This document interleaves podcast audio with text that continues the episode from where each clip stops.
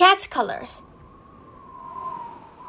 Written and illustrated by Airlie Anderson.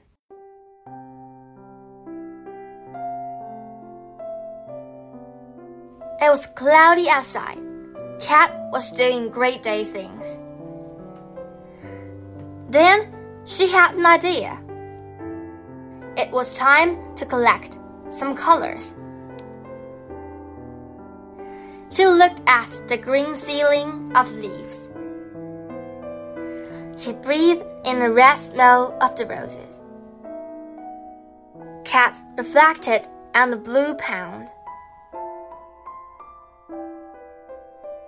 She noticed a flutter of purple on a branch.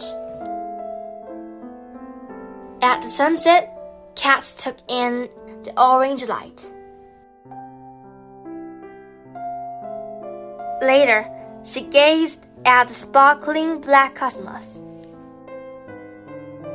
She found a cozy sleeping spot under the yellow moon. Cat?